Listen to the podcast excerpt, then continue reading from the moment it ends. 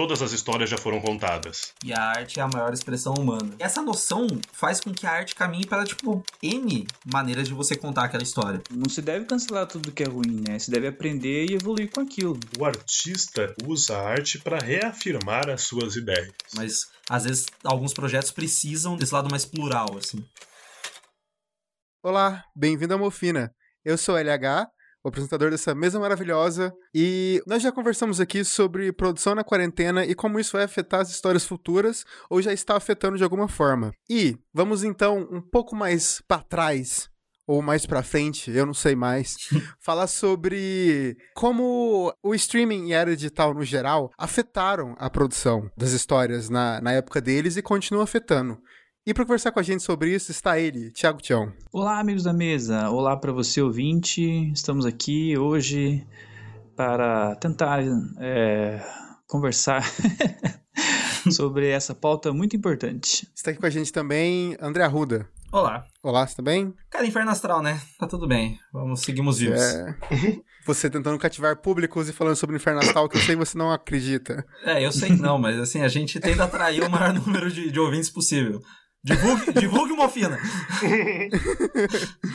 e por último, mas tão importante quanto, Rafa Monteiro. Boa noite a todos da mesa, boa noite aos nossos ouvintes e Antes de mais nada, nesse dia, tenho que prestar condolências pela morte do nosso Ennio Morricone, o compositor lendário. Estamos gravando um episódio na morte dele e fica a nossa homenagem para essa pessoa incrível.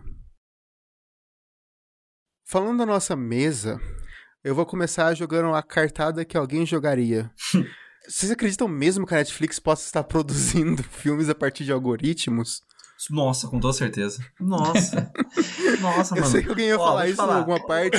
e talvez não seria legal introduzir com isso, mas eu, eu, eu, eu, sei, tava, tava dentro de mim, eu precisava falar sobre. Vou ser sincero de uma coisinha só. Se não produz, ao menos tem uma coincidência muito grande. Porque não é possível um negócio chamado Barraca do Beijo ter todos os clichês e estereótipos possíveis para agradar um público-alvo e isso não ser um negócio de algoritmo, cara. Não, é, é assim, sinceramente. Mas é atingir um perfil, é atingir um público, não é? Mas é muito. É, é, bizarro, é muito mais adiante do que os estúdios faziam antigamente, assim, de você produzir obras.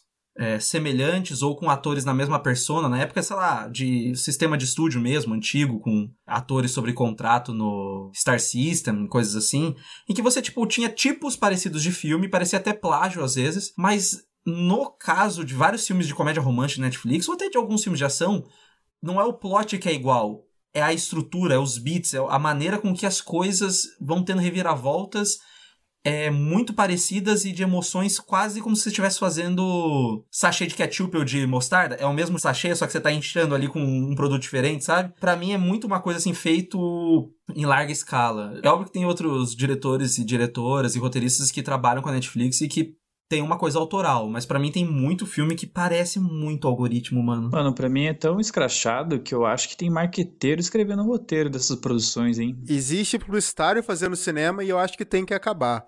Esse não é um podcast de cinema, mas, mas eu queria deixar isso já registrado. Eu não acho que tem que acabar porque eu tô tentando vender o Mofina pra alguém. Então, assim, é, ouça o Mofina e divulgue o Mofina se você é publicitário também. A opinião de um indivíduo não, não é a opinião da, da empresa inteira. Se você é um grande produtor e está nos ouvindo, por favor, tem coisas boas nascendo aí, olha aí, uma oportunidade de mercado, Mofina, hum, várias plataformas, audiovisual. Né, voltando na questão mesmo de algoritmos, do que estamos falando especificamente? Tipo, roteiros criados por algoritmos ou roteiros criados por pessoas seguindo algoritmos de dados? Sim, não, algoritmos de dados. Eu acho que nenhum programa escreve o roteiro inteiro, né? Apesar de que hoje em dia tem IA que recria Sim? músicas do, do Nirvana e realmente parece uma música do Nirvana porque fala sobre carne em algum momento. e, e, então fazer um roteiro para isso é um pulo. Não, sim, mas por exemplo, a IA já fez roteiros, inclusive, foi até filmado, não faz muito sentido, porém é uma história. Sabe? Você sabe o nome? É, eu não lembro, mas eu vou pesquisar e depois vai eu. Vai deixar o link aqui, de é, qualquer porque forma. é difícil. é, não, porque a questão é justamente essa, né? De que eles seguem algoritmos de dados, é, possivelmente eles têm a melhor base de dados de audiência possível. Porque eles sabem literalmente em que segundo a pessoa parou de assistir tal filme, tal série, tal episódio, que episódio ela pulou, o que, que ela não pulou, o que, que sabe? É, o perfil de cada pessoa da família. É, então, é claro que existe sim algoritmos, digamos assim, delimitando a criatividade dos, dos roteiristas dentro de fórmulas, seja comédia romântica ou seja até House of Cards, que foi um dos primeiros exemplos, né? Isso é tão concreto porque acho, não sei se vocês perceberam nos últimos anos a Netflix parou de é, esticar a série, né? Se a série não engatava muito uma ou duas temporadas, já era mais interessante ela cancelar essa temporada e começar alguma outra baseada em uma nova tendência do mercado. Pô, Sim. e para você roteirista e criador de, de, de histórias, isso é totalmente desmotivador. Se você tinha um projeto enorme para que aquilo fosse para quatro temporadas ou até um, uma, um spin-off ou algo do gênero, chega o produtor e fala, amigo, isso aí tudo que você tem é muito bom, não vamos continuar, agora tem um outro negócio aqui para você escrever. E que é muito louco, assim, até o, os atores envolvidos, não é como se fosse alguém descobrindo um novo astro do cinema, ou algo assim parecido, ou quando eles estavam, a Netflix tentava atrelar muito a imagem deles ao Kevin Spacey, óbvio que não deu muito certo por motivos é, jurídicos, assim, mas é, a Netflix pensava já em você atrelar atores, a marca e tudo mais, só que hoje eles tentam fazer isso quase como, tipo, canais menores fazem, tentando atrelar novelas, todas as novelas produzidas a um ator mirim específico. A Netflix faz isso não pensando no cara explodir com um grande sucesso de um grande ator que, sei lá, pode se revelar bom em drama, qualquer coisa assim. Mas parece que ele tá sempre vivendo o mesmo tipo dentro do universo Netflix. O que, tipo, é meio curioso, assim, sabe? É, eles vão para além do roteiro escrito, eles vão para todo o produto pensado. É muito engraçado a Netflix ter essa estratégia de mercado e ao mesmo tempo ter feito algo tão primoroso no passado com o irlandês, com histórias de um casamento e com os dois papas, né? Que contavam com grandes direções, grandes atores e para mim o irlandês é uma obra magnífica, impecável, porque o Scorsese teve a ousadia de tentar se reinventar, utilizando uma plataforma que um, alguns anos antes ele achava um pouco meio controversa, né? Ele até tentou cunhar um termo novo que foi cinema híbrido, né? Aquele cinema em que você poderia produzir conteúdo que funciona funcionasse tanto na tela grande quanto no seu celular, que você poderia assistir o irlandês na, no banheiro da balada se o rolê tivesse meio ruim. É, inclusive eu queria já cortar, eu vou deixar aqui um vídeo do David Lynch falando que você não deve assistir o filme no celular. Eu acho que ele está completamente certo. Eu sei que estou cagando muita regra nesse programa, não deveria fazer isso. ah, não, mas, mas é eu, eu estou citando pessoas melhores que eu para falar sobre a mesma opinião que a minha, então acho válido. Bom, já tá melhor que o governo. é, ó, esse daí eu não vou nem contrariar, porque também se apoia o governo, essa, não divulgue uma ofina. Caguei para você. É. É que é interessante essa, essa questão Scorsese, Netflix, até, até pela crítica que ele fez, ah, filmes da Marvel são parques de diversões e tal, que é justamente nessa crítica do, do produto feito em larga escala para você repetir a mesma estrutura, e não é simplesmente o filme da Marvel, tem 50 milhões de vídeos no YouTube comparando o último filme do Star Wars, Ascensão de Skywalker, com o Vingadores Endgame, porque é a mesma estrutura, tenta fazer a mesma questão nostálgica, só que sem uma construção específica ali. Mas é justamente esse pensar de, putz, aquilo agradou antes, vamos fazer agora. Antigamente já se fazia isso. Hoje você tem um elemento de internet que, para um sistema de estúdio, tem uma coleta de dados X. Para a Netflix, que é uma plataforma específica de streaming da internet, você tá ali direto não só com que o tanto de tempo você assistiu da obra, mas a nota que você deu, que eles mudaram, tinha aquele sistema de estrelinhas antes, que era um jeito de medir, agora é positivo ou negativo. É só isso que importa. É só o que é tendência ou não, entendeu? Isso que o Arruda trouxe é muito interessante, porque eu acredito que é, o método Netflix vai virar tendência, né? Porque agora as gigantes estão assumindo o mercado de streaming, a Apple TV, a HBO tá vindo com tudo, né? a Warner HBO. Então eu acredito que as, provavelmente vão usar o mesmo método, então as próximas produções que nós vamos nos acompanhar vai seguir o mesmo raciocínio e eu vejo isso com bastante receio. Puxando um pouco o que o André falou, ele me deu a abertura para falar de uma coisa incrível. Eu vou falar de Lost, que é maravilhoso. E Lost, é, ele é uma experiência completa, ele foi uma experiência completa, na verdade, justamente por causa do advento da internet. Porque você assistia um episódio e você ia no fórum debater sobre aquilo. Se criava N teorias sobre o que estava acontecendo. Comunidade Enquanto... do Orkut, né? Exato, tinha comunidade do Orkut, tinha fórum, tinha um monte de coisa sobre Lost. E você queria ler mais, você queria ouvir a opinião do coleguinha, mesmo que fosse uma merda, para você falar, não, é uma merda. Enquanto hoje em dia, eu até comento isso com alguns amigos que, que falam, ah, mas Lost é tudo isso. Lost foi tudo isso. E quando você vai assistir hoje em dia, você perde essa experiência que foi vivida graças a, a, aquela época, entendeu? Que tipo, até Game of Thrones, ele tentou, de alguma forma, trazer isso, somente a última temporada, que foi uma coisa grandiosa, mas uma coisa grandiosa voltada para o marketing que eles estavam fazendo na televisão, não é o, o que Lost foi para uma geração, por exemplo. Sim, sim. E, e, tanto faz sentido, e eu acho que é, entra também justamente nessa discussão em relação ao Netflix, etc., é que essa geração Netflix ela não tem aquela experiência que nós tivemos na TV seja a cabo ou TV aberta, acompanhando séries, né? Em que tinha uma semana entre um episódio e outro. Tinha uma semana, no caso de Lost, né? Ele se valeu muito disso, porque tinha uma semana em que as pessoas ficavam discutindo teorias, possibilidades, o que está acontecendo, etc, etc, etc, até o próximo episódio, né? E com a Netflix isso acabou, porque agora é o binge watching, né? Que você maratona e, e, e, não tem mais essa experiência do hiato entre um episódio e outro e etc, né? É tudo imediato, né? E isso atrapalhou muito, eu acho que até a questão de consumir série, para te falar a verdade. Com certeza. Eu me vi chateado, porque tem uma série que eu gosto muito, e falaram que uma segunda temporada vai ser feita e os episódios vão ser lançados semanalmente. Eu fiquei meio bad, tá ligado? Com essa ideia de eu não ter todos os episódios ali para assistir, sendo uhum. que era o normal antigamente, entendeu? Sim. Pra você ver como você foi é, doutrinado a consumir coisas dessa forma, né? E até pausar bastante, sabe? Sabe? Tipo, assistir filme em casa, você acaba pausando pra ir no banheiro, você acaba pausando pra responder alguém no WhatsApp, entendeu? Ou, ou, a gente pode ir além e aqueles vídeos que a galera tava fazendo quando o Parasite ganhou no Oscar, de tipo, ah, eu não consigo é, ficar no meu. Na, na, na verdade, norte-americano não fica no WhatsApp, mas tipo, eu não consigo ficar no meu celular conversando, fazendo whatever coisa e ouvindo o filme porque eu preciso parar para ler.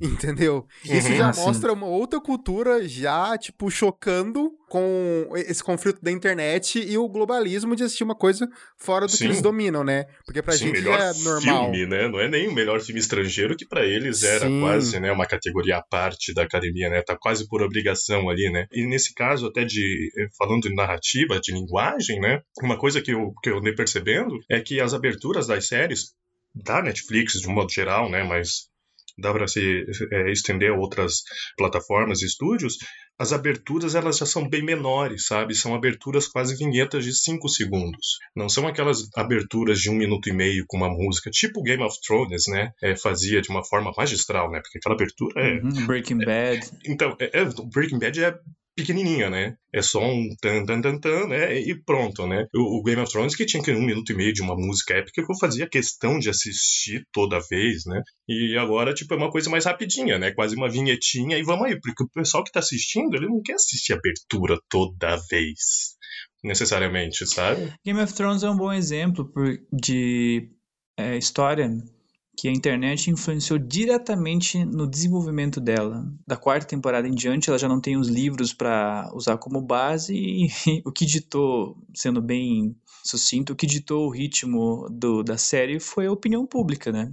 É, foram os fãs. Tem uma entrevista dos produtores, porque eles iam fazer alguma coisa com Star Wars e tal. Uma entrevista deles, deles comentando sobre a produção do Game of Thrones. E chegou uma hora, assim, que sei lá, tipo, tinha um roteiro, o ator falava, ah, isso daqui eu acho que não condiz muito, vamos conversar sobre. Então, tipo assim, todo mundo começou a pôr a mão na parada, que nunca é por maldade, mas é muito mais uma visão da pessoa no momento, do calor no momento, do que pensando num todo. E, mas é tipo assim, é, você percebe que a pessoa já não tinha controle criativo do que, do que ela estava fazendo, sabe? E daí junta isso com toda a ideia que a gente comentou de que a internet hoje em dia, ela dá voz para todo mundo, né? Se não fosse a internet, a gente não estaria aqui, a gente não ia invadir uma rádio para gravar um podcast, né? Para gravar um, um programa, Bom, provavelmente. Bom, é. é. Obrigado. Nesse caso, sim, o Mofino estaria aqui. mas em alguma M. É muito engraçado como a forma de a gente se comunicar influencia diretamente as histórias que serão estão sendo contadas, né? O Game of Thrones é um produto de sua época, assim como as, as rádios novelas também foram. E até as histórias contadas em jornais, os folhetins que saíam periodicamente, com né, começo, meio e fim, também eram histórias contadas, é, picotadas, por assim dizer. E o atrativo, quer dizer, a, a fama da história era medida pela audiência, né? Teve caso de radionovela que ficou três anos no ar, de tão forte que era aquilo. E aí vem a televisão e mudou tudo. Aí os filmes passaram a ser desenvolvidos pro público da televisão, o formato, tudo, o molde, o molde das histórias passou a ser televisivo, e aí vem a internet e mudou isso tudo de novo. É, o que vem depois, né? Então, mas aí também tem uma questão que eu acho que a gente, por estar tá vivendo o tempo presente, tem um. Talvez a gente tenha uma dificuldade.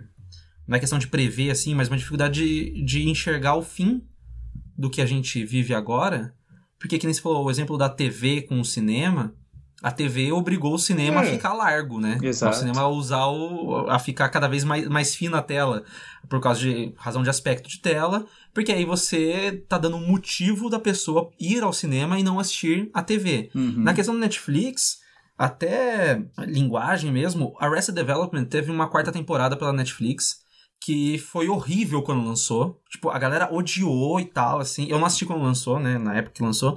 Mas era muito encarada intelectualmente como o algo novo, do tipo assim. Estamos falando de uma série que fracassou em audiência na época que passou na TV. Então ela foi para a Netflix para fazer um revival.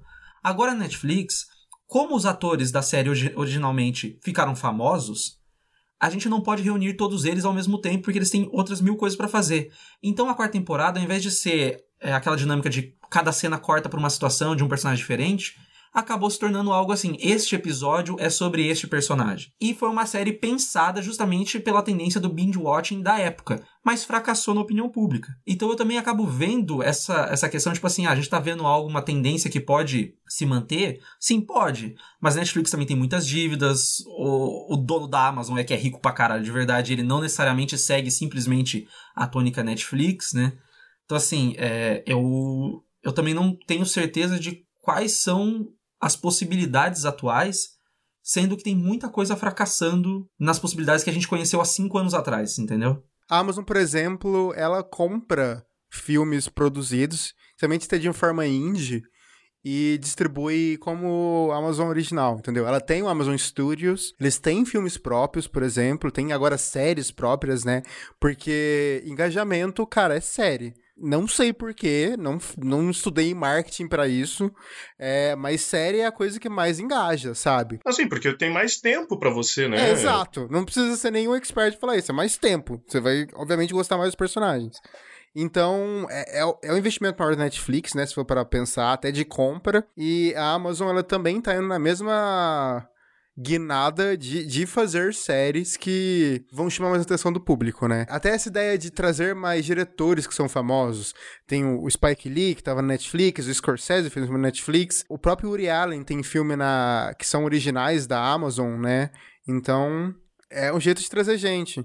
Então, pegando, pegando esse, esse gancho do André, que o Tião já tinha começado, né? Para onde vamos, né? Qual será o futuro? Agora que estamos nessa questão do streaming, né, todo mundo produzindo em casa, pela pandemia e etc., cinemas fechados, teatro fechado, espetáculos fechados, enfim, é muito estranho a gente tentar prever para onde a gente vai, né, qual será o futuro do, do consumo, né? Como que nós consumiremos o entretenimento no futuro?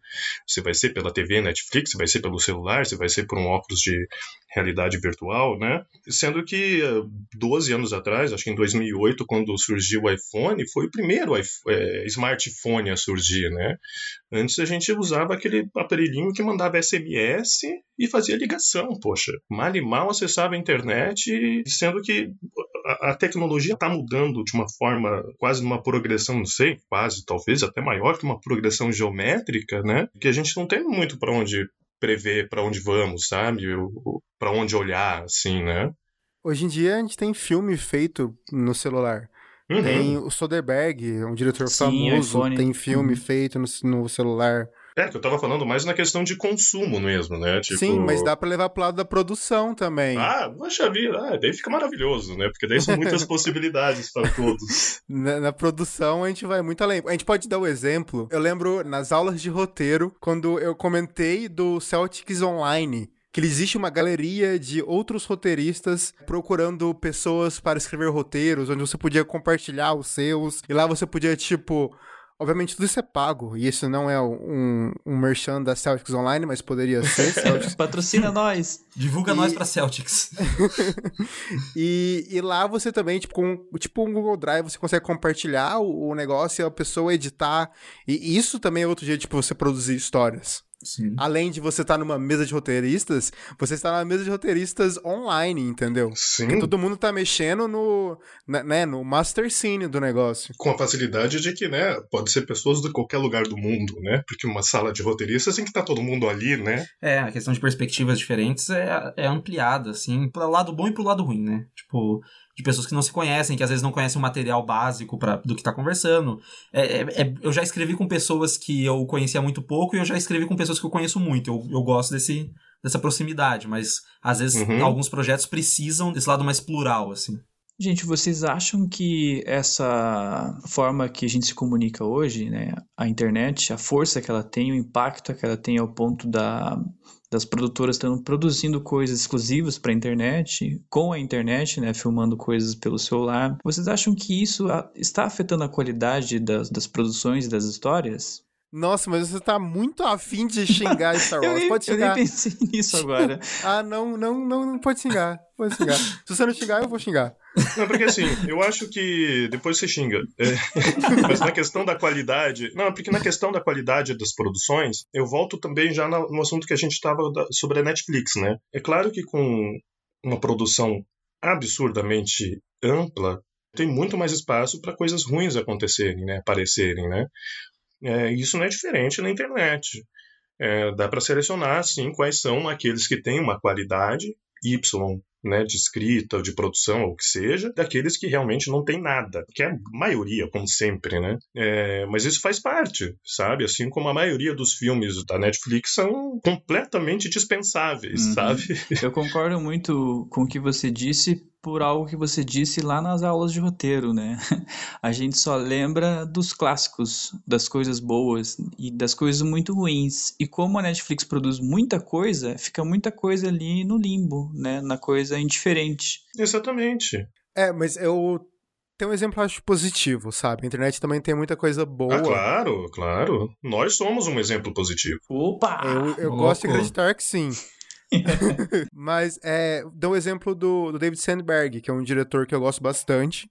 E ele nasceu da internet. Ele, ele só é quem ele é hoje, graças à internet, por causa que o Lights Out explodiu e ele fazia outros curtinhas de terror no canal dele no YouTube e aquilo, aquilo chegou até outras pessoas, né, produtores grandes, e ele conseguiu lançar os seus filmes, né, o Lights Out foi ele que escreveu até, um dos escritores, na verdade. Uhum. E uhum. ele fez Annabelle Creation, Shazam, são obras hollywoodianas, claro, mas é um cara que tava na Suíça, tá ligado? Fazendo curta com a esposa dele e onde que ele tá, sabe? Eu não tô falando isso como uma escala de meritocracia nem nada.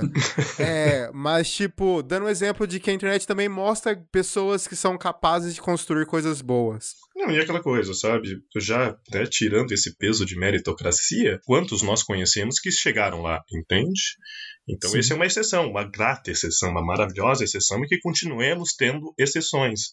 Mas a meritocracia continua sendo baseada em exceções. Mas, cara, em relação a isso da galera que saiu da internet, tipo, o David Sandberg ele investiu para ser diretor de terror nos curtas que ele fazia. Mas é muito louco, tem o diretor do, dos Homens-Aranhas da Marvel, o John Watts, não me engano o nome dele. Ele fazia parte de um canal no YouTube lá do começo, onde tudo era mato, em que eram quatro caras que tinham feito faculdade de cinema nos Estados Unidos e eles simplesmente, tipo, viraram uma produtora.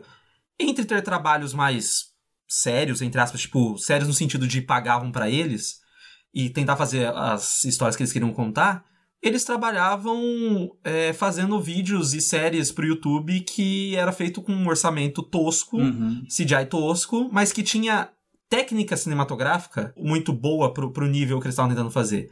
E é, é, justamente, eu posso passar depois o, o nome do canal, não vou lembrar agora certinho, é, para ficar na descrição, mas é justamente assim, um grupo de quatro pessoas que estava ali envolvido no YouTube, episódios fizeram sucesso, chamaram os caras e hoje em dia fazem parte do maior conglomerado cinematográfico que existe, entendeu? Tipo assim, são, entre aspas, possibilidades, é uma questão de meritocracia, é uma questão que acontece com algumas pessoas. Por quê? Porque Hollywood, tradicionalmente, adora pegar um diretor indie pra meter no blockbuster. Nossa, Mark Webb fez, fez 500 dias com ela. Chama o cara pra fazer o espetacular Homem-Aranha. Entendeu? o Nolan faz memento. Chama o cara pra fazer o Batman. Exato. Não, mas é até, é até o que a gente pode chamar de tipo de, de, de fuga de cérebros no geral mesmo. Da, da, questão cultural. Porque você tira de um país, tipo o Brasil, Fernando Meireles fazendo Dois Papas, fazendo.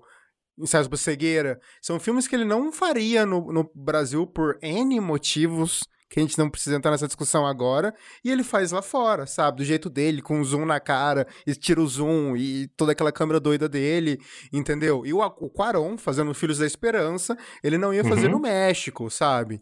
Ele teve que fazer Harry Potter antes. É, exato, mas daí a gente não precisa entrar nesse mérito. Inclusive, Quaron salvou Harry Potter. Harry Potter é, é, é, o que é, é sério. É sério. Harry Potter o melhor é o que é por causa dele. saga é o dele.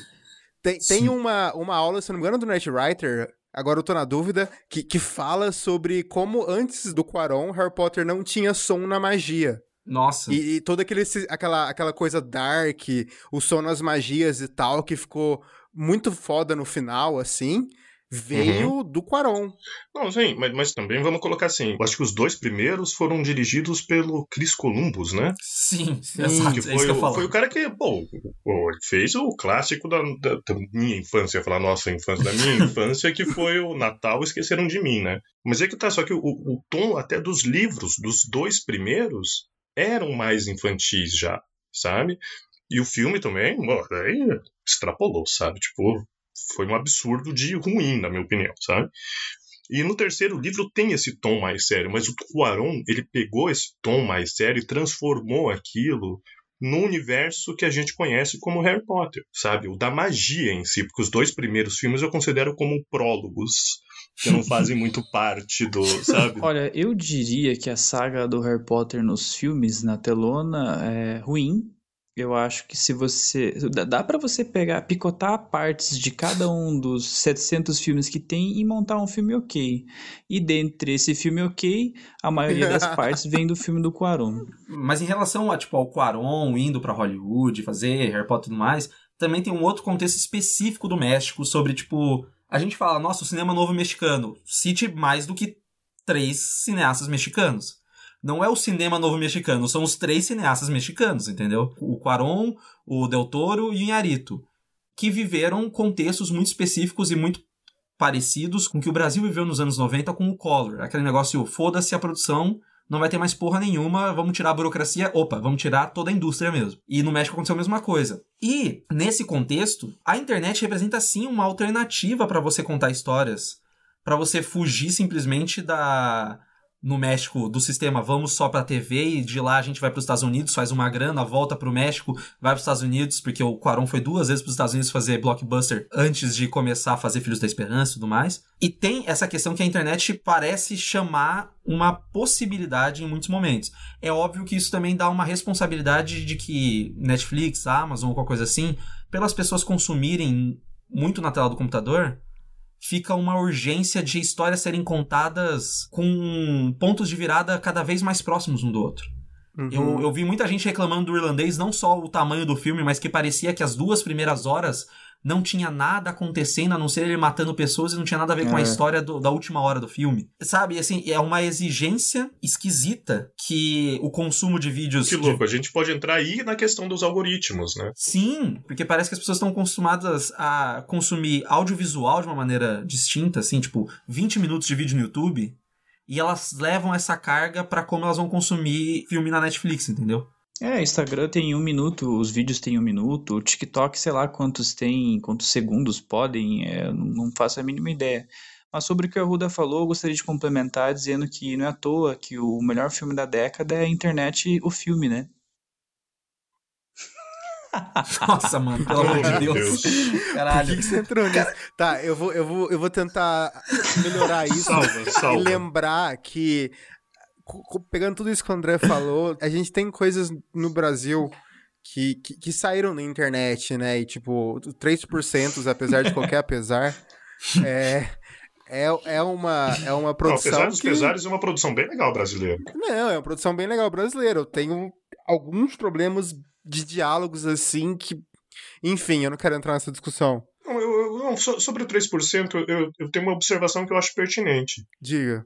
Eu acho que o 3%, na verdade, é a série, né, a série, ela pecou muito por ter se atrasado simplesmente por ter se atrasado em relação à produção, etc. É questão da dificuldade de começar a se produzir. Eu digo desde o piloto que foi no YouTube, né? Que foi, sei lá, 2000 e nossa, 2000 Guaraná com rolha. É, sabe? Nossa, era tudo lá. mato. Você processar o YouTube assim, tem uma enxada na mão, era é, horrível. É, então, e pra quem não sabe, deu 3%, o pessoal, os produtores, né, a galera, eles lançaram o episódio piloto inteiro, de 20 minutos, se não me engano, no, no YouTube e fez um sucesso absurdo. Só que isso, como foi há muito tempo, e como a história é muito baseada nesse tipo de trama, jogos vorazes, né, divergente, sabe?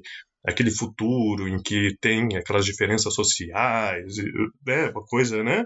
Eu acho que eles se perderam no tempo por uma questão só de atraso bobo, sabe? Sim. Isso tem muito a ver, inclusive, com o que a gente está o tema mais geral sobre produzir pensando na internet, tal, na plataforma, nessas mudanças, porque isso também tem muito a ver com como temas e coisas são lançadas de uma maneira muito rápida. Tem um fenômeno dos anos 2000 que é bizarro de um monte de filme que é, sei lá, O Ilusionista e O Grande Truque, que são filmes sobre mágicos lançados no mesmo ano, no mesmo recorte de meses de, de é, janela de lançamento. Em 98 teve Armagedon e Impacto Profundo, dois filmes sobre catástrofes de meteoro. Apesar que a gente pode fazer a discussão de por que os filmes do final da década dos anos 90, todos eles têm uma direção de arte que parece cyberpunk. Mas existe uma tendência atual, inclusive, que tem um artigo, eu não lembro agora de onde que é esse artigo, se eu achar eu coloco na descrição do, do podcast, mas tem um artigo falando como há uma tendência atual de filmes em que a raça humana é extinta.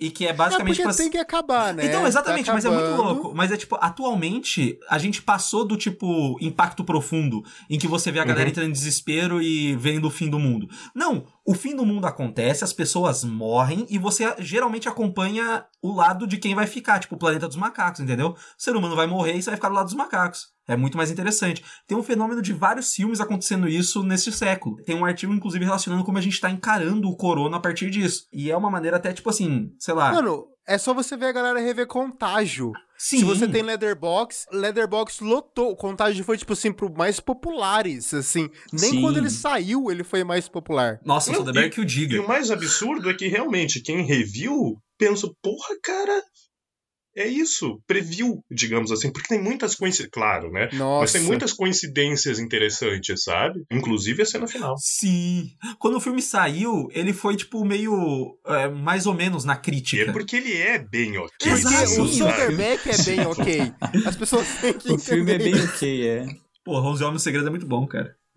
Bem ok. Então, o Traffic também é legal. Porra, Traffic é muito bom. Sexo, Mentiras e Videotape é muito bom. Então, ele tem seus momentos. Ele tem seus momentos, mas ele também tem contágio. Bom, eu acho que mesmo falando de Soderbergh, eu acho que todo mundo conseguiu pegar a nossa ideia de que como não só o digital conseguiu transformar as histórias, transformar o cinema, né, nesse caso, como isso também aconteceu antes. O Ti comentou sobre os folhetins, sobre radionovela. Então, a nossa discussão hoje vai encerrar por aqui. A gente vai sair na mão nos bastidores. então... Desde que ninguém defenda Crepúsculo, beleza. Eu vou sair na mão agora, mas então, vamos encerrar de uma vez esse negócio. Procura as redes sociais. Semana que vem o Rafa não está aqui. Um beijo. Opa, Forte foi abraço. bom conhecer vocês. Beijos.